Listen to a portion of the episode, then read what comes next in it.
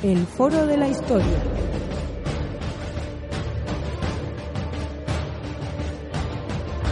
El pasado tiene mucho que contar.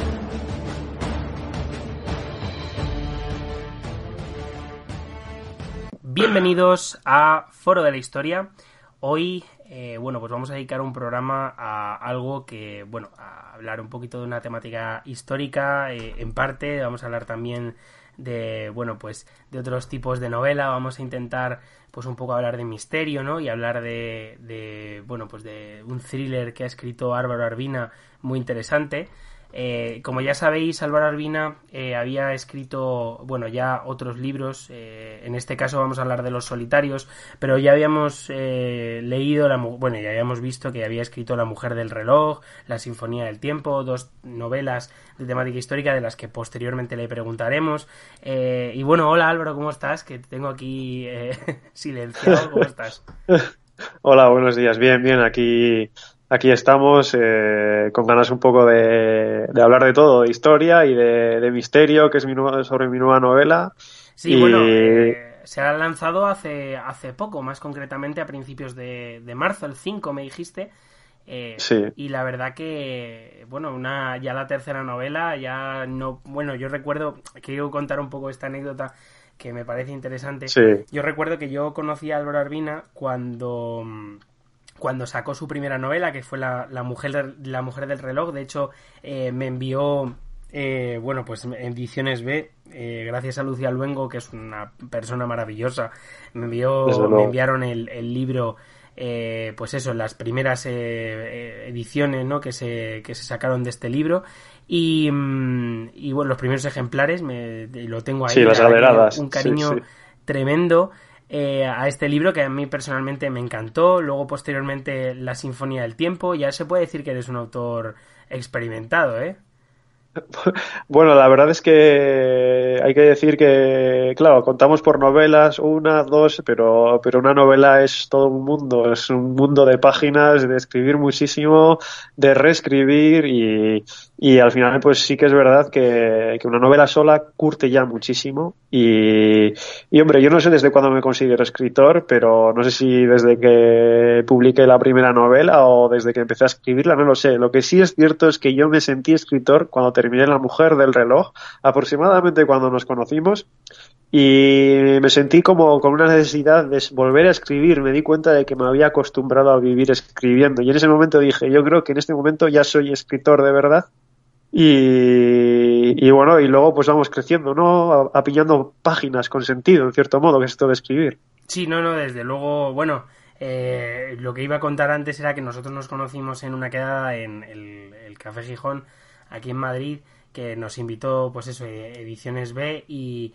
y la verdad que para mí fue súper agradable, eh, la, la, quedada en general, el, el libro fue increíble, la verdad que a mí me gustó muchísimo, sobre todo porque eh, bueno, para quien no lo sepa, La Mujer del Reloj está ambientado en el siglo XIX, más concretamente a principios del siglo XIX, con, con, la, con lo que viene siendo la, invasión francesa de. Mm, bueno, pues que luego posteriormente dará la guerra de independencia. Y, mm, y bueno, es súper interesante porque también además está ambientada en tu tierra. Eh, que es eh, bueno pues está ambientada inicialmente está ambientada en tu tierra aunque luego bueno va dando saltos geográficos interesantes porque recuerdo que, mm, que, pues eso, había otros, otros lugares, también en la península, evidentemente, que se trataban, pero me pareció muy interesante porque, mm, eh, a diferencia de otros muchos autores, el, combinabas una, digamos esta lo que viene siendo estas historias de amor que además me pareció a mí me pareció preciosa eh, con lo que venía siendo ese esa, mm, ese ambiente histórico no en un momento eh, tan importante como es la guerra de independencia. Yo creo que es eh, súper interesante pero bueno de eso yo creo que ya hablaremos posteriormente. Me gustaría un poco que, que nos hablaras acerca de tu libro de tu nueva novela Los solitarios como, bueno, para empezar, eh, me gustaría decirte un poco de, dónde surge la idea de, pasarte de esta novela histórica al tema misterio y, y bueno, pues eh, a este tipo de tramas. Sí, sí.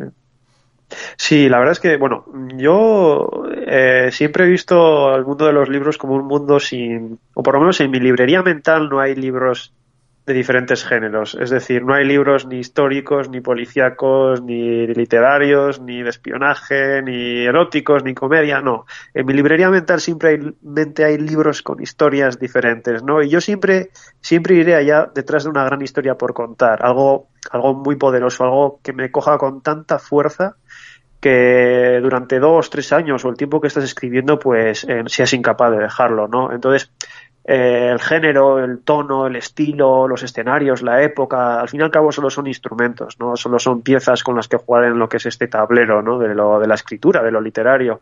Y esta es una de las razones por las que inicialmente sí empecé escribiendo novela histórica sobre el papel, pero yo lo veo como historias, historias que transcurren en otra época, pero al fin y al cabo son historias. Y, y en este caso, pues ha dado la casualidad de que de que esta historia, la idea de esta historia se enmarcaba en, en, un tiempo actual se ha vestido como un thriller, va lleva el cartel de lo policíaco, va a ser distribuido en las librerías junto a otros de su género, pero hay una cosa inequívoca en este libro como eh, es, y como los anteriores, es que no hay un solo libro igual a los solitarios, ¿no? Y yo así veo, yo así veo el mundo de la literatura y precisamente por esa razón, eh, de puertas hacia afuera, eh, como tenemos que catalogar todos los libros, pues en alguna ocasión serán libros históricos, en otros serán thriller o novela policíaca o, o, o simplemente una, una novela de narrativa o literaria o lo que sea, ¿no? Eh, eh, esta es mi forma de ver las cosas y así veo yo mi carrera de escritor. La veo desde un punto de vista más eh, de contar historias, no de enmarcarme dentro de un género y trabajar ese género.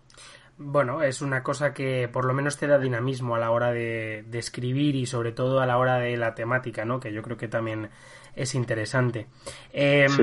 la, la, mi, mi, pregunta, y esta creo que es obvia, la verdad que tampoco eh, me la he pasado demasiado porque a mí me, interesa muchísimo. ¿Cómo has llegado a, ya te digo, a esta, a esta temática? O sea, quiero decir, porque es verdad que, pues lo que has comentado, ¿no? Que habías hecho novela histórica, ahora te has pasado a esto, pero eh, ¿qué, sí, cómo has llegado a, a escribir eh, sobre algo de misterio, eh, pues eso, dando un giro tan... Te apetecería sí. contar una historia diferente, por supuesto, eso, eso está claro. Sí. Pero, hmm. eh, pues eso, ¿qué, qué nos resaltarías respecto a, lo, a cómo has llegado ahí, ¿no? Y cómo has llegado a, a, plantear una historia, eh, pues eso, también, evidentemente, en, eh, plasmada, ¿no? En el País Vasco y, y una, no, algo policiaco, que, que, por cierto es algo radical a lo que ya habías escrito antes. Sí, sí, a ver, a mí yo lo que quiero es encontrar eh, nuevas formas de contar historias, eh, que me formas que me, de alguna manera generen la chispa en mí, ¿no? Esa, esa ilusión, esa fuerza con la que se necesita para escribir un, una novela, para, porque, pues una novela de estas dimensiones también, de las dimensiones que suelo escribir yo, que son novelas con argumentos intrincados, argumentos, eh, muchos personajes, un gran trabajo de desarrollo y de documentación.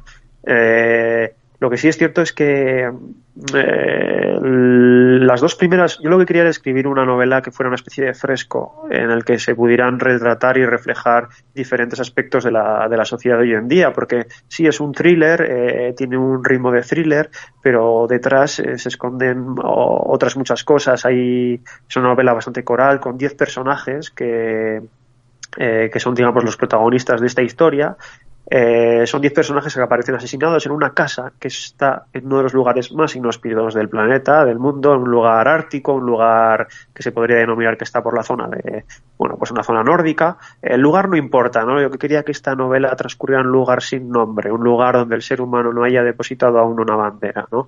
Eh, yo creo que esto es importante. Eh, y cada vez vivimos más rodeados de edificaciones, de personas, de realidades y dispositivos virtuales, ¿no? Y, yo creo que nos hemos olvidado realmente en qué lugar estamos, que es el planeta Tierra, no el planeta humano. Y, y así veo yo esta, este thriller, ¿no? Porque eh, este thriller donde se investiga el asesinato de esas 10 personas que aparecen muertas en esa casa y, y realmente yo a veces lo, eh, el thriller en este caso lo veo como una cápsula para contar otras muchas cosas, ¿no? En este caso esa especie de fresco de social en la que se hace una especie de reflexión y una especie de exploración en torno al, a las diferentes psicologías de la sociedad actual eh, y de cómo podemos reaccionar a una especie de reclusión dentro de una casa que viene muy a cuento con la situación actual que vivimos, eh, esta crisis crisis del coronavirus, pero es que se da ese paralelismo con esta novela, ¿no? Que tiene como título Los solitarios y que la portada es una casa, ¿no? Eh, entonces, eh, a lo que quiero decir es que un thriller puede ser una cápsula para contar muchas cosas. En este caso, para reflexionar sobre quiénes somos los seres humanos, para reflexionar sobre dónde estamos realmente eh, y para quiénes somos, pues eso, ¿no? Esa, esa maravilla, ese milagro que somos los seres humanos, muy vulnerable, eh, y también muy peligroso con nosotros mismos y con el entorno en el que vivimos, con la naturaleza, ¿no? La verdad que últimamente, cuando has comentado el tema de que, está, digamos, situada en un em, en una zona, pues eso, eh, deshabitada, vamos a llamarlo, inhóspita, ¿no? Una zona donde no hay, eh, digamos, pues edificaciones por doquier y, vamos, que no está urbanizada eh, como pudiera ser, pues eso, eh, Madrid o, una ciudad grande, o sea, simplemente un pueblecito o una ciudad eh, o una casa perdida en el, en el bosque. la verdad es que últimamente estas temáticas yo creo que están, digamos, en auge. Porque es verdad que, vamos, yo en, en, lo, en la novela no lo he visto tanto. Bueno, evidentemente tu, tu caso es con, con los solitarios pues es un, claro ejemplo.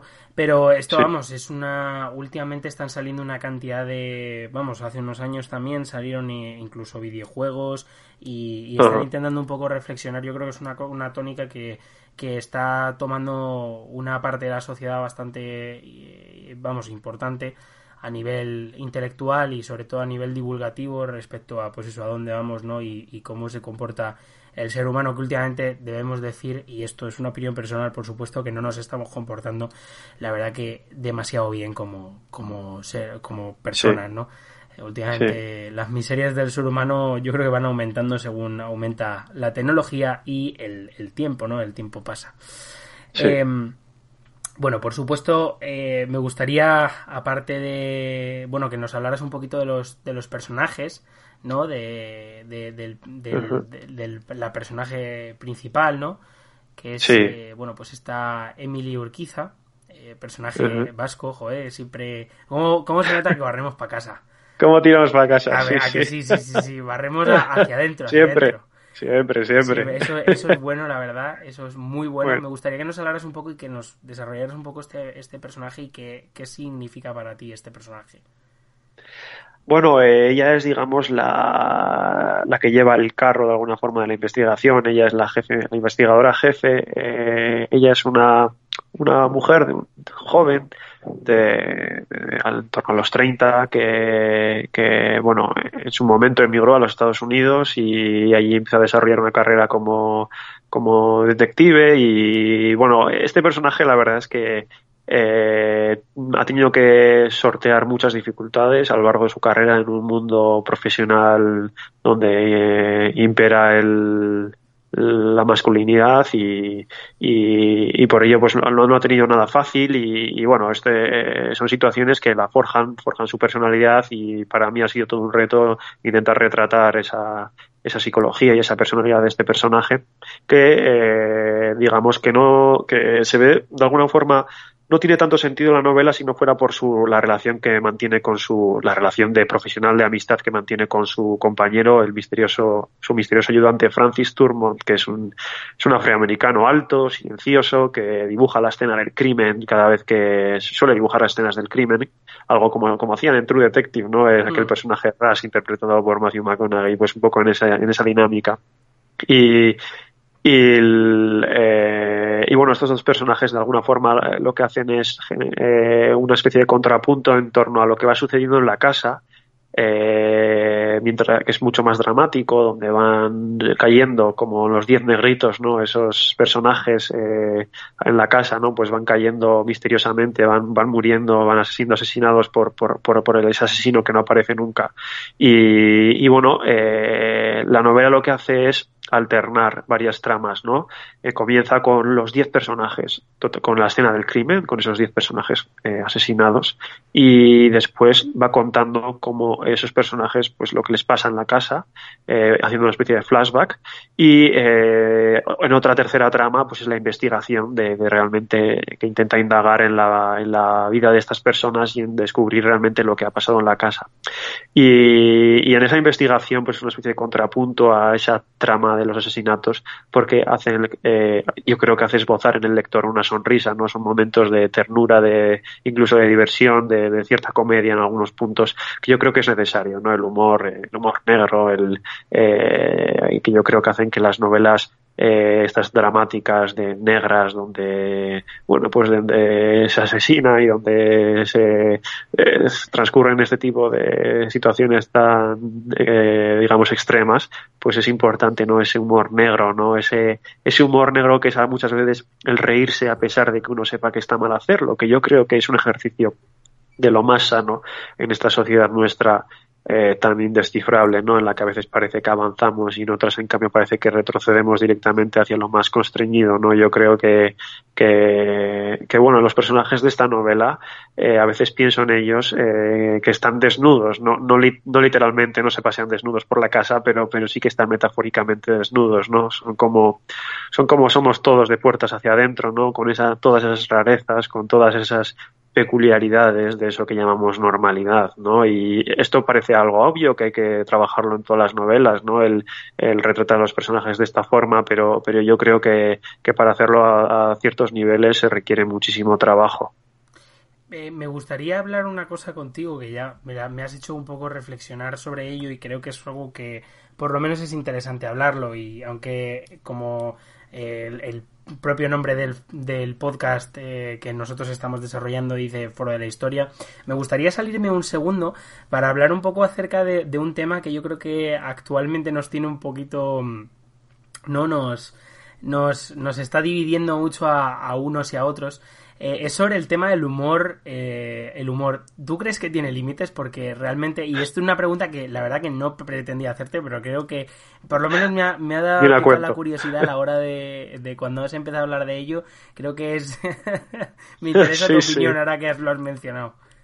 Sí, sí, la verdad es que esto del humor sin límites, eh, a ver, eh, yo creo que, que, el humor siempre tiene que ir con el sentido común, ¿no? Acompañado del sentido común. Y yo creo que, que tenemos que estar todos preparados para, para ser eh, atacados con esa malicia sana del humor, ¿no? Y, pero hasta un punto siempre. Yo creo que ese punto lo sitúa el, sentido común, eh, que es el menos común de los sentidos, si no, si no lo digo mal, porque a veces me lío con estas frases, pero eh, yo creo que tenemos que, que de alguna manera acogernos a eso para, para establecer estos límites tan difusos, ¿no? Sí, bueno, es que últimamente, además, en la sociedad en la que vivimos de lo políticamente correcto, es cierto que, eh, bueno, pues hay, hay diversas, diversas corrientes de opinión, ¿no? Respecto al humor. Eh, gente como Ignatius Farray, no sé si lo conoces, te diría que, te diría que, el humor no tiene No lo conozco en persona, pero... Sí, No, no lo conozco, no lo conozco, ah, pero bueno, Sí, pues, sí. Pues la verdad es que es eh, un humorista cuanto menos extraño, yo creo que muy interesante, sí, pero que, que, yo creo que, que, reflexiona y parece una tontería, porque con las tonterías que él dice muchas veces, yo creo que reflexiona mucho sobre estos temas, eh, quizá a veces acertadamente, ¿no? Pero bueno, en cualquier caso, y sin meternos más en el tema, eh, sí que es verdad que hay diversas corrientes de opinión y, y bueno, aprovechando que has utilizado, digamos, pues eso, este humor negro, este este humor que no estaría permitido a lo mejor en, ciertos ambientes o en, en, ciertas situaciones, eh, pues me llamaba la atención y, quería un poco también saber tu opinión. Yo creo que te estoy intentando tirar un poco la lengua a ver, a ver, a ver qué saco, ¿verdad? Pero bueno. Eh, me gustaría, bueno, por supuesto, recomendar eh, recomendar Los Solitarios. Creo que es un, vamos, una novela que, que va a tener muchísimo recorrido y la verdad que, tengo muchísimas ganas de leer. La lástima es que nos haya pillado todo esto de, la, del coronavirus y, bueno, pues eh, estemos ahí un poco... Yo desde luego estoy aislado y le comentaba a Álvaro que, que, no sabía muy bien cómo estaba el tema de las editoriales actualmente. Y esperamos muchísimas ganas de la verdad de leer esta nueva novela. Eh, si desde luego es por lo menos eh, la mitad de buena que La Mujer del Reloj y la, y la Sinfonía del Tiempo, creo que creo que vamos que va a ser buenísima o sea Eso lo tengo muy claro. Y la verdad que no quiero elogiar a Álvaro simplemente porque esté aquí, sino que de verdad que yo creo que. Y de hecho, cuando te dije de hacer esta entrevista fue porque de verdad que yo creo que, tienes un futuro por delante increíble. Y, Gracias. Y esto simplemente es una apreciación personal. De verdad que no es para nada. Yo creo que cuando digo las cosas no las digo. Yo no pelota no soy, desde luego. Sí que soy muy sincero, o al menos lo intento y creo que es eh, la verdad que un autor que creo que va a tener mucho recorrido. Me gustaría, y bueno, por supuesto, eh, recomendaros efectivamente, como he dicho antes, Los Solitarios, y me gustaría dar un giro a esta entrevista, eh, porque diréis, esto es el foro de la historia y aquí no se está hablando de historia, nos has engañado, Javi. Entonces, me gustaría un poquito que habláramos ya no solo de, de esta nueva obra, sino también de las anteriores. Creo que, eh, bueno, el contenido, por supuesto, de las anteriores yo creo que encaja un poco más en, en estos podcasts. Creo que, bueno, La Mujer del Reloj, como ya habíamos comentado antes, era tu primera novela, una novela eh, bueno, pues ambientada en diversos lugares, pero bueno, centrado en, o al menos la primera parte de la, de la novela se centraba en, en lo que venía siendo, eh, bueno, pues tu, tu zona, ¿no? Vitoria. Eh, y País Vasco. La cuestión es que me gustaría un poco que nos hablaras acerca de cómo surgieron la, cómo surgió la idea de la mujer del reloj porque de verdad que yo sé que es algo que ya lo hablamos hace unos años cuando nos conocimos, por supuesto, pero me gustaría eh, que nuestros oyentes pues un poco escucharan acerca de esta de la idea de este de esta novela, que yo creo que es súper interesante tanto a nivel eh, pues eso, a nivel literario, pero también a nivel histórico, porque creo que es supiste captar un periodo histórico realmente interesante. Eh, del cual por cierto tampoco se escribe tanto a nivel novelista, o sea, a nivel literario, y, oye, pues me pareció algo que creo que debo resaltar aquí. Sí, sí, la verdad es que para hablar de cómo surge la mujer del reloj hay que remontarse a cuando yo era casi un adolescente, porque yo creo que se, yo, yo la novela la escribí con 22, en torno a los 22 años y, y, y, claro, era una, una, historia que me había ido acompañando, que se había ido fraguando ¿no? en mi cabeza desde que era un chaval y ya lo era con 22 años, pero desde que era mucho más chaval y, y, hay, que pensar también que era una novela que en un principio transcurría en mi ciudad, ¿no? Y que eh, era un thriller, un thriller histórico. Yo quería escribir una, una, una novela que se, que se ambientara en un momento histórico relevante que no hubiera sido tan tratado en la literatura actual ya se ha, ido, se ha escrito sobre eso en los episodios nacionales, pero es un tema histórico que si lo comparamos con otras épocas, como las medievales, las romanas, la de la guerra civil, por ejemplo, que están mucho más tratadas las humanidades, pues el de la guerra de independencia no lo está tanto en, la literatura actual. Así que yo situé mi historia en ese punto eh, y luego quería contarla desde un punto de vista de multigénero, ¿no? no solo una novela histórica, sino una novela que fuera un thriller, que tuviera una, un componente de misterio, un componente de aventuras, una historia de amor. Quería de alguna forma meter en la coctelera todos esos géneros y encajarlos como piezas, ¿no? Eh, yo creo que esa fue una de las claves del éxito que, tuvo eh, y, y, la verdad es que no sé cómo hacerte en ello porque ignoraba muchas cosas que ahora sé y de la misma forma que ignoro ahora muchas cosas que en el futuro acabaré sabiendo, pero, pero en su momento la verdad es que supe hacerte con el, encaje de esas piezas, de esos, de esos géneros diferentes, divergentes. Y, y, la, y, la, y la historia la empecé a escribir eh, un verano en cuarto de carrera. Eh, yo había, ese verano había aprobado todas las asignaturas y yo estudié, estudié arquitectura y había aprobado ese, ese, ese, curso y bueno, pues tenía, ya sabéis cómo son a veces los veranos universitarios y ya se ha aprobado todo, pues son largos y afortunadamente o desafortunadamente para algunos como en mi caso que yo no sabía qué hacer, en las dos primeras semanas pues fueron muy novedosas y muy de disfrutar, pero cuando a ti te acostumbran en la carrera a trabajar mucho y hacer proyectos como es arquitectura, que estás continuamente desarrollando proyectos, eh, creativamente te exige mucho, pues eh, estos son como la, como yo que sé, como quien fuma, ¿no? quien tiene costumbres muy, muy, rutinarias y enseguida el cuerpo le pide, ¿no? Volver a esa rutina y yo pues necesitaba eh, hacer algo, crear algo y, y esa historia ¿no? de la mujer del reloj la tenía de alguna forma olvidada en un cajón de reflexiones que había tenido yo a lo largo de los años y ese verano decidí retomarla. Y la historia me atrapó enseguida me vi documentándome cada vez con más asiduidad eh, me levantaba a mitad de la noche para apuntar ideas en la, en la libreta empezaba a descubrir lo que es ser escritor. Y no paré durante dos años a pesar de que tuve que retomar la arquitectura, eh, el quinto y luego el proyecto fin de carrera, eh, lo compaginé y, durante dos años eh, estuve compaginándolo y acabé escribiendo La mujer del reloj. y un poco surgió de esa forma, ¿no? Luego, pues mi historia en torno a eso fue que conseguí publicarla tras estar un año buscando editorial eh, conseguí publicarla en una de las editoriales grandes, probablemente la más, a nivel de novela histórica, la más importante que hay, que hay, o la más específica que hay así a nivel de novela histórica en España. Y, y, bueno, y la vida me cambió cuando la publiqué. De hecho, pues aparqué la arquitectura y, cuatro o cinco años después, pues ahí sigo, ¿no? Eh, dedicándome a escribir.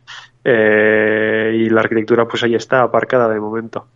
Bueno, ese, por lo menos, la verdad que aprovechaste bien el verano desde luego ese, ese verano fue fructífero. Y, mm, y, mira, me gustaría resaltar una cosa que me justo me la has hecho recordar porque eh, es verdad que yo este libro lo he leído, pues nada, el mismo, eh, coño, el mismo momento en el que lo comenté, en el que lo publicaste, porque la verdad que, como ya había comentado, nos dieron una edición, eh, pues eso, como de preventa, ¿no? De sí, sí, galeradas o sí. Sí, no me acuerdo cómo se llama el este, pero desde luego la. Bueno, de hecho, espérate porque te lo voy a decir, que la tengo aquí mismo. O una novenal. Yo creo que ponía novenal o edición limitada o edición. No, no, no recuerdo muy bien. Pues era la. Bueno, no, mira.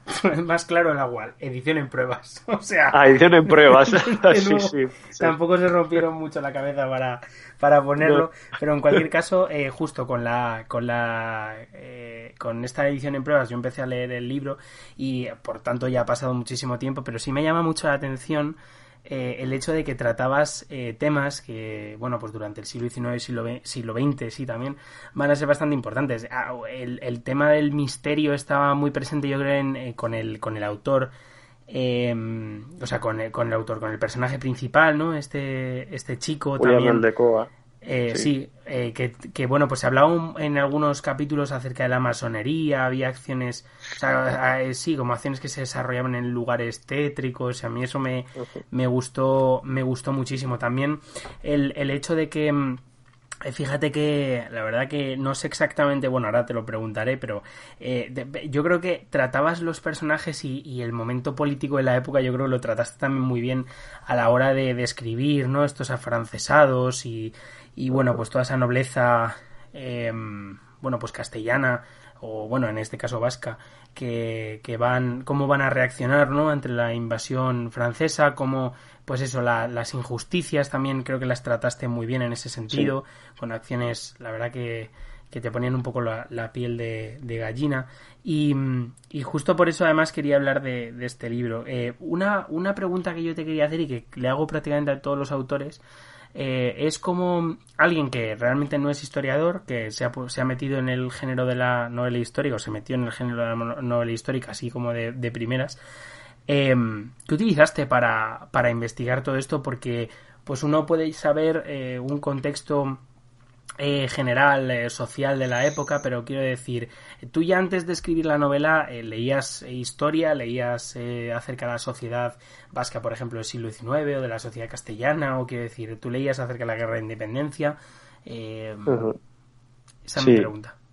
Sí, sí. El, bueno, la verdad es que siendo tan joven también no, no, no, decide, no tomas las decisiones de forma cínica. Eh, quiero decir, eh, todo va de forma más natural, ¿no? Yo no es casualidad que escribiera esta novela y esa novela es, consecuencia de que yo, había leído eh, muchos libros sobre historia desde que era muy joven y, y entonces de alguna forma había ido eh, adquiriendo un conocimiento o una base eh, en torno a esto y una pasión sobre todo, ¿no? Una pasión que siempre va de alguna forma eh, de la mano del conocimiento y van agrandándose las dos, ¿no? A medida que uno escarba más en las cosas y profundiza, ¿no?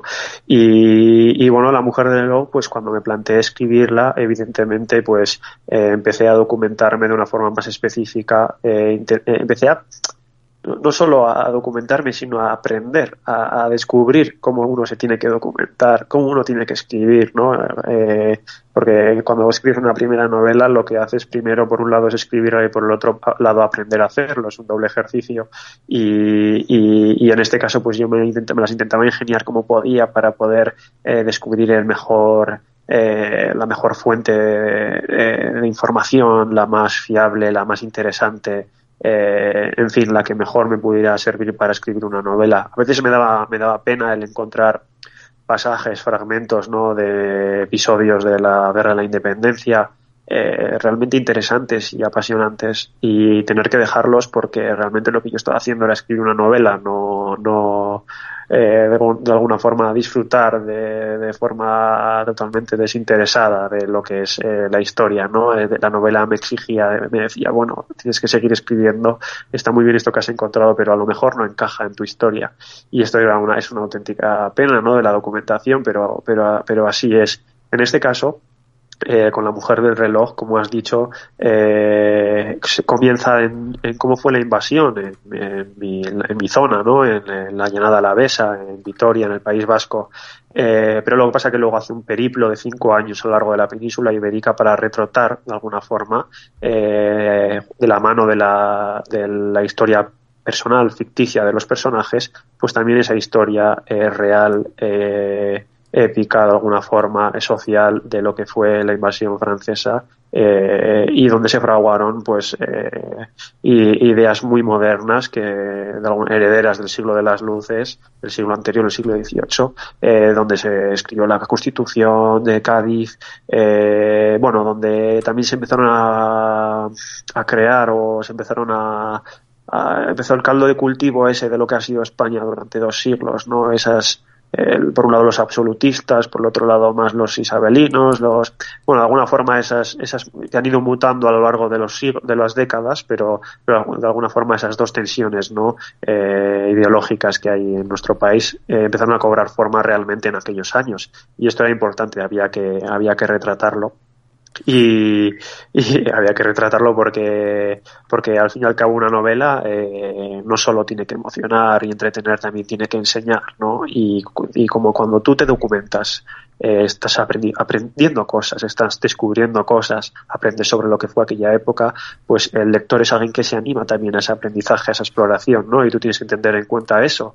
Y esta novela era eso, esta novela también eh, hacía, que el lector descubriera una época, eh, aprendiera sobre ella y conociera más sobre la historia, porque al fin y al cabo la historia es el mejor, eh, lo mejor que tenemos para saber quiénes somos, ¿no? Y para entender la época que vivimos actualmente. Uno no puede entender la época que vive actualmente si antes no ha sabido qué pasos nos han traído hasta aquí, ¿no? Si antes no ha estudiado sobre historia y sobre la naturaleza del ser humano. Desde luego, eh, la, vamos, te iba a preguntar que, que, para ti que era la novela histórica, creo que ya no lo has comentado, ¿eh? o sea, ya no hace falta ni, ni lo pregunte, porque realmente has contestado eh, todo ello. Me parece, ya verdad que el, el, tema de, de, cómo te documentaste, yo creo que me, vamos, me, me, me fascinó porque bueno, pues uno a veces está, por ejemplo, acostumbrado a leer autores como Santiago Castellanos, que es profesor al final en, en una universidad y que nadie mejor que él, o, bueno, por supuesto, como profesor de universidad va a saber, yo creo, cómo es, eh, pues por ejemplo, el campo en el que él se ha, se ha, se ha especializado. Y, y, bueno, pues en este caso cuando leo un libro, una novela histórica de alguien que no es historiador, pero que realmente, y además es que en tu caso me parece muy, vamos, lo trataste de manera estupenda, eh, me llamaba mucho la atención y por eso siempre tiendo a preguntar eso de, bueno, pues cómo lo hiciste, qué fuentes utilizaste, pues es un poco cómo te fuiste formando esa idea en la cabeza, ¿no? De, cómo era la sociedad, eh, los acontecimientos, cómo fueron pasando, cómo lo sintieron, porque también es verdad que una de las cosas que también uno tiene que valorar es cómo los personajes eh, y creo que es importante cómo los personajes se sienten ante los acontecimientos históricos. Creo que ahí es otra de las cosas más, yo creo que las más bonitas dentro de la, de la novela histórica, ¿no? Y, lo captaste muy bien. También, evidentemente captas las, las historias personales, pero también el contexto general que, que también es algo que yo creo que abruma, ¿no? En cierto sentido, ese momento histórico a nuestros, a los, bueno, a los personajes de, de esta primera novela. Me gustaría, la verdad, que comentarte un poco, eh, que nos hablaras acerca de la Sinfonía del Tiempo, que es tu segunda novela, una novela ya, digamos que eh, ya encuadrada en el siglo XX, una novela eh, bueno, pues que, está encuadrada en este Londres, pero luego también, pues eso, que, va, se va a desarrollar en, en España, en, en, Vizcaya. Y, bueno, me, llama la atención, todos tus personajes son, son vascos, que es una cosa que, como ya hemos dicho antes, barremos para casa y desde luego creo que es algo estupendo, porque también eh, yo creo que nos eh, da una, un poco una imagen también, ¿no? De, de, un poco la, lo que quieres transmitir. Sí. Y, sí, sí. Y, bueno, quiero que nos hables un poco sobre esto, cómo, cómo cambia la situación de la de Independencia a Londres 1914, o quiero decir siglo XX ya directamente, porque han cambiado un poco los marcos cronológicos. Sí, sí, la verdad es que, bueno, eh, yo lo que fui, me, me, sumergí, digamos, en una época, en un momento muy convulso, un momento en el que yo eh, vislumbraba ciertos paralelismos con la época actual, ¿no? Era el año 1914. Eh, lo que pasa que la Sinfonía del Tiempo lo que hace es, de alguna forma, establece una primera trama que transcurre en el año 1914, eh, pero no durante la guerra de la Primera Guerra Mundial, la Gran Guerra, sino en los momentos previos a ese momento, al estallido de la guerra. Y luego hay otra trama que se inicia, digamos, a mediados del siglo XIX, en torno a 1860, y va avanzando a lo largo de los años, a lo largo de esa época denominada la época bella, no la Belle Époque, eh, hasta llegar a ese punto de 1914. De alguna forma, esa segunda trama acaba, acaba atrapando a la primera trama. Y yo lo que quería era ya más allá de lo que es la historia de los personajes, esa historia de intriga, esa historia de, eh, bueno, eh, sí, de enigmas, ¿no? Eh, era también retratar a nivel social e histórico eh, toda esa época, toda esa época y cómo eh, condujo a un instante en el que nadie esperaba evidentemente al final todo, todo conducía a ello, pero en el que nadie esperaba que, que pudiera llegarse a producir a nivel de, humanidad un desastre tan mayúsculo, tan mayúsculo como el de la Primera Guerra Mundial. Eh, y, bueno, eh, empleo la, empleo la novela para, para eso, ¿no? Para, también para hacer una reflexión de lo que es la historia y de lo que ha sido eh, el transcurso de las civilizaciones y de las diferentes eh, naciones a lo largo de los años. y, evidentemente también se ve, como has dicho, a nivel ya eh, más nacional, más del nivel a nivel de la historia de España, se ve también como, eh, como esa semilla que empieza a germinar eh, con la primera, con la guerra de la independencia a principios del siglo XVIII, XIX, esa semilla de esas, de esas ideologías, eh, esa, ese legado que nos deja uno de los peores reyes que ha habido en este país, que es Fernando VII, Fernando VII, el rey deseado durante la, la independencia, eh, esas heridas que deja.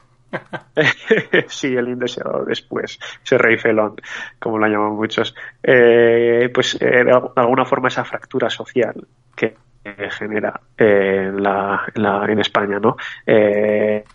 nos deja tres guerras civiles que la primera guerra civil que todos conocemos no fue la primera de la época de, de estos siglos, sino fue estuvo precedido por otras tres llamadas por las guerras carlistas, pues eh, también hablo en la novela de, esa fractura social. De hecho, aparece una batalla que es la batalla de Somorrostro, eh, que fue fundamental en la tercera guerra carlista. Y, bueno, pues al fin y al cabo esta novela es una novela de bastante ambición a la hora de retratar eh, todo eso, ¿no? Toda esa especie de componentes, de ingredientes que estaban ahí formando ese caldo de cultivo que finalmente estalló en la Primera Guerra Mundial.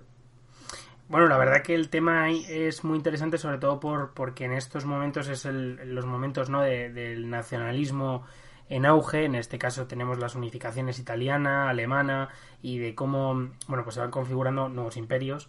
En el caso del imperio italiano un poquito más escuálido, pero el imperio alemán que llegó a tener colonias en África increíble, vamos, de, increíble extensión, no tanto evidentemente como los ingleses, pero esa lucha es imperial que bueno, pues eh, la verdad que nos va a llevar a, la, Primera Guerra Mundial, pero sobre todo la época anterior, ¿no? Que es la que has intentado tratar eh, tú de avances tecnológicos, de avances militares, de avances en todos los sentidos de la, la guerra, pues eso, las guerras franco-prusiana, por ejemplo, o, y los o las guerras eh, carlistas en el caso de, de, la, de la península ibérica con, pues eso, de las guerras civiles en España.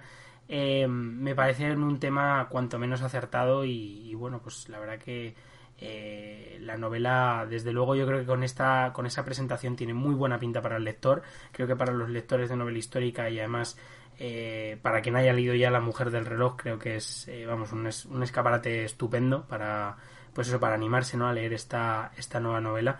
Y mm, la verdad que me ha encantado reflexionar un poco contigo acerca de lo que viene siendo la novela histórica y cómo, digamos, se puede transmitir historia a través de, de esta, de, bueno, pues de este tipo de materiales, ¿no? Que al final en esta, están, vivimos en una época en la que, eh, bueno, pues como has comentado tú, eh, quizá la, pues como comentabas que la guerra de de la independencia quizá no, no sabe todo el mundo demasiado sobre ella.